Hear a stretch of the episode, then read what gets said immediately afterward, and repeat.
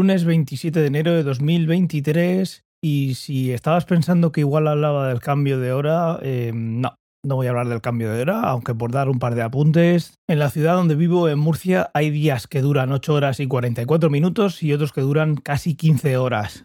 Esto es un tema más de los que se ha convertido en algo que polariza a la gente. Eh, habrá motivos económicos, habrá motivos energéticos, pero bueno, yo creo que con eso ya más o menos se queda clara mi postura. No creo que nunca se pongan de acuerdo y ya veremos lo que pasa. Y por mi parte, por la diferencia horaria tan grande que hay entre invierno y verano, no creo que haya una solución perfecta. Había pensado en grabar este podcast sobre la moto directamente sobre la moto con el intercomunicador, pero escuchando la calidad que tiene. Mejor nos volvemos al estudio y desde aquí te lo cuento. Desde que me compré la moto, eh, hay muchos, muchos colegas, amigos, compañeros que me han preguntado qué tal va. Entonces, para los que me lo preguntan y no he tenido oportunidad de conectar con ellos, y para los que me lo van a preguntar en el futuro, pues aquí queda este documento eh, sonoro como referencia. No quiere decir que si alguien me pregunta ahora no se lo vaya a decir y le vaya a recomendar el podcast y así gano también seguidores y audiencia. Pero bueno, me, entiendes, ¿no? Moto eléctrica sí, hace tres años que la tengo y antes de empezar, pues como todo el mundo sabe, las motos no son para todo el mundo y dentro de eso la moto eléctrica tampoco va a ser para todo el mundo. Primero un poco de contexto de, en el que me muevo yo en el día a día para que entiendas un poco también la, consecuencia, el motivo por la decisión de, de esta compra que va a hacer, bueno, hizo hace unas semanas tres años.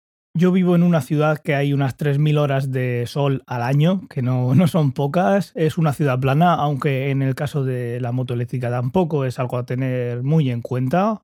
Esta moto yo antes de comprarla vi que hacían una review en Medellín, que es, son todo cuestas tremendas, así que te puedes hacer una idea que ese no va a ser el problema. 3.000 horas de sol, una ciudad plana, un trabajo al que voy 4 o 5 días a la semana, algunas veces 6, una casa unifamiliar, también importante, y 10 kilómetros. 10 kilómetros de ida y 10 kilómetros de vuelta al trabajo. Entonces, poniéndonos en este contexto, la moto eléctrica para mí me parecía una solución obvia. En casa tenemos, mi mujer tiene un coche que es el que usa para ir a trabajar, aunque le vendría mejor ir en este mismo vehículo que voy yo o en uno igual, pero bueno, eso es otro tema. Nunca ha cogido moto y no le gusta, pero ella también en esa situación la moto le vendría genial. Pero bueno, tenemos un coche yo no tenía coche y usaba el coche de mis padres hasta que empecé a ver motos eléctricas. En mi caso es una New NGT Pro o algo así, no sé, la verdad es que cada vez que miras el nombre en un sitio lo pone de una manera, pero bueno, una New NIU, esta es la marca. Es una marca al de como tantas, pero que en cuanto a calidad, precio, creo que es lo mejor y no me he arrepentido. Y parece ser que la cosa sigue así después de mucho tiempo. Pero bueno, en el caso de que estés en una situación similar, va a depender mucho de estos puntos que he dicho antes. Por ejemplo, para empezar, la moto eh, la compré en un concesionario oficial. Cuando entres a la página de New, te aparecen los concesionarios donde vas a poder comprarla. No es como un Tesla que puedes comprarlo desde la web y te la envían. Aquí te dicen, pues busca tu concesionario más cercano y ahí te acercas y preguntas. Eso es lo que hice yo. Eh, tengo uno bastante cerca. Estábamos hablando de 6 minutos en coche. No sé si son 2,3 kilómetros o algo así. Y fui a verla, la pude probar y me gustó. Así que pues entré con la idea de verla, bastante caliente, y, salí, salí con ella, aunque tuve que esperarme unos días, obviamente, a que se hiciera el proceso. Y el motivo de elección de este modelo fue por la velocidad punta. Cualquier vehículo cuando va ganando velocidad va haciendo que gaste más y más y esto en una batería eléctrica pues es bastante más acusado en cuanto a autonomía de lo que puede pasar en un vehículo de combustión. El caso es que había una moto por debajo que el límite de velocidad es 50. Y 50, pues mira, no me parece ni seguro para ir por ciudad, porque hay carreteras en las que va la gente un poquito más a tope y tranquilamente te pasan a 80 y 90. Si tú vas a 50, pues vas pisando huevos. Y yo lo consideraba un poco más peligroso. Llega hasta 80, la que yo elegí, la New NGT, y de ahí no pasa. Y de ahí no pasa, esto es un punto importante, por si tienes que hacer algún tramo en autovía, no es el tipo de moto que, te recomiendo, pero también es verdad que vas a ver que cuando suben un poquito más de velocidad, 120 o así, el precio se dispara. Aquí estoy hablando de una moto que hace tres años eran 4.000 euros. No creo que haya bajado mucho, la verdad es que no lo he mirado. Pero bueno, la cilindrada es como si fuera una de 125, pero no pasa de 80. Si tienes algún tramo de autovía porque te venga mejor ir a trabajar cada día, pues esto puede ser un inconveniente. Más cosas a tener en cuenta. Mi moto tiene dos baterías, dos baterías que se cargan dentro de la moto, usando la moto como si fuera un patinete, la conectas a un enchufe normal. Importante, si vives en una comunidad de vecinos, tú puedes poner, por lo menos aquí en España, no tienes ni que pedir permiso, tú puedes eh, avisar y tienes que avisar, pero sin pedir permiso, oye, que voy a poner un punto de luz en mi garaje. Estupendo. Pues ahí lo tienes. En este caso no es un wallbox, no es algo pensado para un coche eléctrico. Esto es un inconveniente de la moto. Si piensas que es como un coche que puedes llegar, sale un cablecito como si fuera estos extensibles de, de una aspiradora, pues ojalá. Igual es una comodidad, yo no he tenido esa necesidad, pero bueno, sería una comodidad. Aquí lo que tienes es un cable que en medio tiene un transformador bastante, bastante gordote que se queda fuera de la moto cuando la pones a cargar. Entonces no está hecho para cargarla en una zona pública mientras que estás tomándote algo en una zona de descanso o en un centro comercial. Esto es un cacharrito que si te lo quieren robar van a tener que cortar el cable porque la, la parte fija está por dentro de. se queda debajo del asiento donde lo conectas, pero bueno, esto es una cosa importante. Es mucho más cómodo cargarla en casa. Hay dos maneras. Una, pues teniendo un punto de carga en el garaje. O la otra alternativa es coger las dos baterías, aunque puedes cogerlas de uno en uno y subírtelas a casa y ponerlas a cargar en el enchufe de casa. Son dos baterías de 12 kilos. Entonces, aquí de nuevo, no es lo mismo que tengas un trabajo que esté a 10 kilómetros, como es el mío, que uno que esté a 40. La moto viene con ese cable que se mete dentro, se conecta debajo del asiento para cargar las dos baterías a la vez, pero puedes sacar las dos baterías y viene con un splitter, con un divisor en el que conectas ese cable y de ahí salen dos cables para cada una de las baterías. Puedes cargar las dos baterías con el mismo enchufe. Ahora, esto lo tienes que hacer una vez al día, una vez a la semana, una vez cada tres días, una vez cada dos semanas. Ahí también viene un poquito tenerlo en cuenta a la hora de pensar en la autonomía, de elegir una moto de este estilo, concretamente esta, o de la comodidad que va a suponerte cargarla. Como he dicho antes, la duración de la batería se nota muchísimo si vas a más de 50, menos de 50. Si te mueves a menos de 50, a veces que voy al centro de Murcia y vuelvo, voy y vuelvo y hago tranquilamente 7, 8, 9 kilómetros y la batería no ha bajado ni un 5%. Ahora, cuando voy a trabajar, hay tramos de carretera en que puedes llegar a ponerte a 80 y ahí la batería pues baja drásticamente. ¿Drásticamente hasta qué punto? Bueno, tampoco es muy drástico, pero comparado con lo otro sí. Estoy hablando de que mi batería en mi uso diario me está durando, y esto también depende mucho de la temperatura del lugar, no es lo mismo en invierno que en verano, pero una media de un kilómetro por 1%. Entonces, ¿Podría hacer 100 kilómetros con la batería? Sí. ¿Los hago? No. ¿Por qué? Pues las baterías por seguridad, por longevidad, lo ideal es que se mantengan entre 20 y 80%. Si vas a tener un coche eléctrico que tiene una batería más grande, pues lo vas a mantener siempre entre 20 y 80.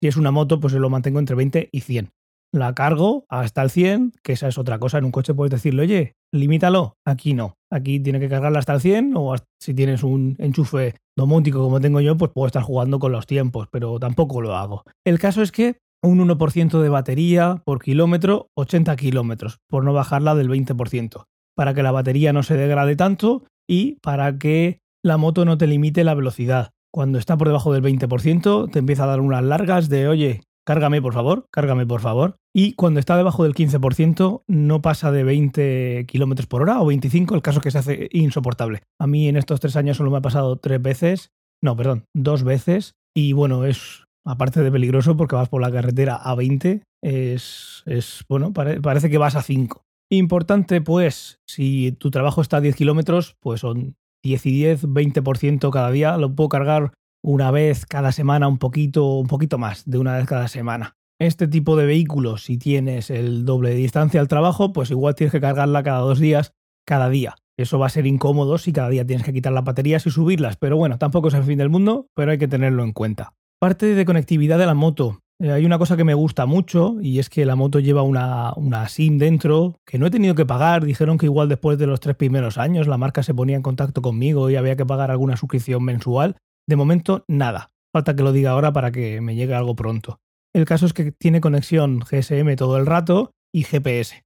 Por lo tanto, puedes ver las rutas que has hecho en su aplicación, puedes ver en todo momento el porcentaje de batería que le queda, los kilómetros previstos, puedes ver los ciclos de carga que le has hecho, puedes hacerle desde la aplicación también un diagnóstico para ver si todo va bien, si toda la parte electrónica está funcionando correctamente, así que por ahí muy chulo. Otra cosa muy chula de la aplicación es que puedes añadir, se añade con un QR a la aplicación con tu cuenta, pero esa moto puede tenerla más de una persona. Igual que tú puedes tener en la misma aplicación varios vehículos y te van a salir ahí, pues también te puedes, puedes conectar esa moto a dos cuentas. Entonces, si mi mujer la usara, pues le escanea el QR, la añade y los dos podemos ver la batería y demás. Muy cómodo esa parte. Otra ventaja que tiene esta conectividad, pero que últimamente no me está funcionando de todo bien, no está siendo muy, muy fiable, sobre todo no como al principio, es en cuanto a cuando detecta vibraciones o movimientos, la moto te avisa. Ya te digo, me está pasando menos ahora que hace unos cuantos meses. El caso es que la moto tiene un sensor de aviso de, de vibración, de movimiento y también de inclinación. Cuando alguien toca la moto, hace un pequeño aviso y además te llega una notificación a tu teléfono y si tienes un smartwatch, pues también al, smartwatch en el que te dice que se han detectado vibraciones. También te avisa cuando se desconectan las baterías completamente y cuando se inclina. Esto último, por suerte, solo lo he podido comprobar cuando la llevo al taller, que se empiezan a hacer cosas y lo primero que hacen es quitar las baterías para no quedarse pegados, imagino, y luego también pues la inclinan para hacer cosas y pone, oye, tu moto ha sido inclinada, verifica a ver que, que, esto lo tienes todo en cuenta y que no, te, están, no te las están intentando subir a, un camión.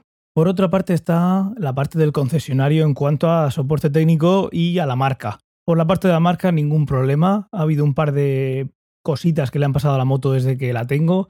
Primero, una de las veces, pues de los baches y demás de la carretera, se rompió el soporte de la pantalla donde ves todo, la velocidad a la que vas, la batería, la cantidad de puño que le estás dando, todo eso, esa pantalla se rompió. Fui y la marca la fue algo que, que entró en garantía. Luego hay otra cosa que pasaba, que yo al principio pensé que igual era medio normal, cuando le daba el sol, sobre todo en verano, a la pantalla y se calentaba luego el LCD, se, veía fatal. Pues un momento me llamó el concesionario y me dijeron, eh, la marca nos ha dicho que te pasa en este modelo esto y que no es normal, vente para acá y te cambiamos la pantalla. Perfecto también. Ahora, en cuanto al concesionario por sí solo, alguna mala experiencia he tenido y después de los tres años que ya no están en garantía ni nada, yo creo que no voy a volver a llevarla. Lo que tengo que hacer es informarme de lo que tengan que hacerle a la moto, que siendo eléctrica tampoco será mucho, si me lo pueden hacer en el taller donde llevo yo eh, el coche. Porque llevé hace unas semanas para que, para que le, le cambiara unas pastas, porque el día 2 de enero empecé el año cayéndome de la moto. Eh, por suerte bien, pero la moto pues se, arañó por el lado, entonces lo que hice es llevarla y la tuvieron dos semanas allí y yo llamaba, llamé tres veces diciendo, oye, ¿qué pasa? ¿Dónde está la moto? No me lo cogían en el taller, en el, la extensión del taller, me lo cogían en el, pues, recepción. Y dejando yo nota, sí, déjame tu nombre y te llaman. Pues nada, tuve que plantarme allí. Cuando me planté allí me dijeron, entra al taller, ¿cuál es tu moto? No sabía ni dónde estaba. Y resulta que la moto estaba ya fuera, en la zona de espera, a que vengan a llevársela. Me dicen que seguramente el sistema que tienen de SMS, que eso también es verdad, no se lo inventaron en el momento, tiene un sistema de SMS para cuando la moto está lista, pues le dan un botón y te mandan el SMS.